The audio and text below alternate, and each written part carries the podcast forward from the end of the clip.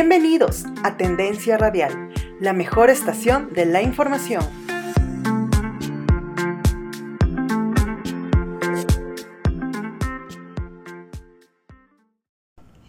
Hola, soy Kimberly Olvera y el tema que hablaremos el día de hoy es la infertilidad. La infertilidad es un problema de salud global que afecta a millones de personas en edad reproductiva en todo el mundo. Los datos disponibles indican que 48 millones de parejas y 186 millones de personas en todo el mundo sufren de infertilidad. Es un trastorno reproductivo masculino o femenino, que incluye la incapacidad para concebir después de 12 meses o más de relaciones sexuales regulares sin protección. La infertilidad puede ser factor masculino, factor femenino, una combinación de ambos o idiopática. Independientemente, los factores ambientales y de estilo de vida, como fumar, el consumo excesivo de alcohol, la obesidad y la exposición a contaminantes ambientales se asociaron como una menor fertilidad tanto en mujeres como en hombres. Buenas, hoy nos reúne un tema apasionante, que es la infertilidad.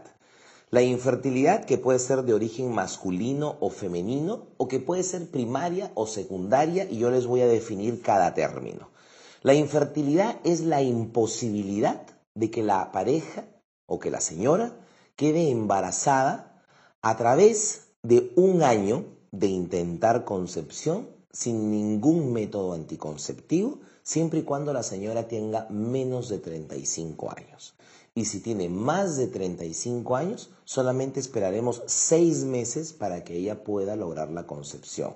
Sobre todo, importante recalcar que en la definición tiene que existir una frecuencia de relaciones sexuales, la cual debe sobrepasar dos o tres veces por semana. Es decir, consideramos infertilidad aquella pareja que durante un año, sin ningún tipo de anticoncepción, no ha logrado obtener descendencia, siempre y cuando tenga menos de 35 años. Y si tiene 35 o más, solamente esperaremos seis meses. Y si la señora llegó a los 40 años y quiere salir embarazada, mi recomendación fundamental es que acuda a un chequeo preconcepcional, a un especialista de reproducción que la oriente. Si se dieron cuenta en todos mis conceptos, fui sumamente agudo en lo que corresponde a la edad y la gestación.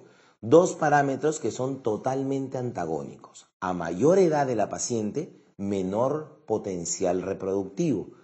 Eso quiere decir que mientras más años tenga la señora, menos calidad de óvulos va a tener y más difícil va a ser de gestar. La infertilidad primaria. ¿Cuáles son los tipos de infertilidad? El tipo de infertilidad no es más que un diagnóstico que se le da a una pareja que sabe que ha estado embarazada antes. Entonces, tenemos dos tipos de infertilidad, primaria y secundaria. ¿Cuál es la definición médica de infertilidad? ¿Cuál es el número medio de mujeres que tienen ese problema? ¿Se está incrementando el problema? Se define infertilidad como la incapacidad de una pareja para conseguir embarazo cuando después de un año de vida sexual activa y sin ningún método anticonceptivo no han conseguido embarazo. Esta definición está apoyada por estudios demográficos que muestran cómo aproximadamente el 80% de parejas pueden quedar embarazadas al cabo de un año de intentarlo y este porcentaje alcanza el 90% después de dos años. Se estima que entre el 10 al 15% de parejas en edad reproductiva tendrán alguna dificultad para conseguir embarazo y que en todo el mundo esto se traduce en alrededor a unas 60, 80 millones de parejas, un millón en Inglaterra, unos 6 millones en los Estados Unidos y unos 700.000 a 700.000 parejas en España. ¿Cuáles son los tipos de infertilidad y cuál es la definición médica de ellos? Los tipos de infertilidad no son más que el diagnóstico dado a una pareja conociendo si previamente ha tenido algún embarazo o no. De acuerdo con esto, tenemos dos tipos de infertilidad, la primaria y la secundaria, siendo la primaria aquella pareja que nunca ha conseguido embarazarse y la secundaria aquella pareja que ha tenido algún embarazo previo. ¿Qué es infertilidad secundaria? ¿Cuál es la diferencia entre infertilidad primaria y secundaria? Hablamos de una infertilidad secundaria cuando el embarazo se ha conseguido previamente, llegando a término o, o terminando en abortos. y se diferencia de infertilidad primaria cuando el embarazo nunca se ha conseguido y se estima que esto puede ocurrir, ocurrir en el 60% de los casos de infertilidad, más o menos. ¿Puede un útero anormal ser causa de infertilidad? Sí. Se cree que alrededor del 3% de las mujeres con infertilidad o aborto espontáneo recurrentes pueden tener un útero de forma irregular o anomalías congénitas del útero, de las cuales las anomalías congénitas son las más comunes.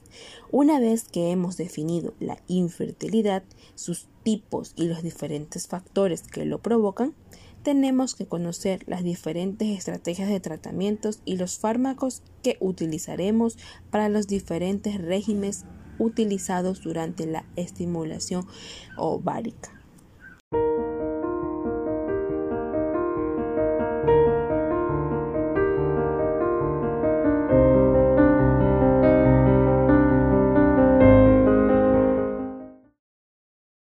Las causas de fertilidad se distribuyen de la siguiente manera. Aproximadamente un 30% la causa femenina, otro 30% es masculina, otro 30% es una combinación de causas masculinas y femeninas y en torno a un 10-15% se considera esfía de causa desconocida. Las causas en la mujer pueden ubicarse a nivel del ovario, a nivel del útero, a nivel de las trompas o en los genitales en general. Las causas más frecuentes son, por un lado, la endometriosis, que es la presencia de tejido uterino fuera de su localización natural. La endometriosis, amén de producir a menudo reglas dolorosas y cuadros de dolores pélvicos, es un condicionante de la fertilidad de la mujer. Otra causa frecuente en la mujer son los trastornos ovulatorios. El ovario precisa liberar un ovocito periódicamente para que este ovocito sea fecundado y dé inicio al embrión. Pues bien, muchas mujeres ovulan esporádicamente o sencillamente no lo hacen. Pero además hay causas hereditarias, entre ellas el síndrome de Turner, otras enfermedades que hacen que las mujeres nazcan ya con un deterioro o una imposibilidad total de concebir. Y no podemos dejar de lado las causas tubáricas. Las trompas, que el órgano que une el útero con el ovario, juegan un papel imprescindible en la fecundación in vivo y las trompas pueden haber sido, sido lesionadas fundamentalmente como secuela de procesos infecciosos o inflamatorios. Por último, nos queda el útero. El útero puede ser también el lugar donde se encuentren los problemas, puesto que el útero es donde debe de anidar el embrión. Malformaciones uterinas, secuelas de intervenciones, secuelas de procesos infecciosos van a deteriorar notoriamente la capacidad del útero para albergar un embrión en su interior. ¿Cuáles son los tratamientos disponibles para la infertilidad? Los tratamientos para la infertilidad pueden ir desde medicamentos hasta la implantación de embriones mediante técnicas de reproducción asistida.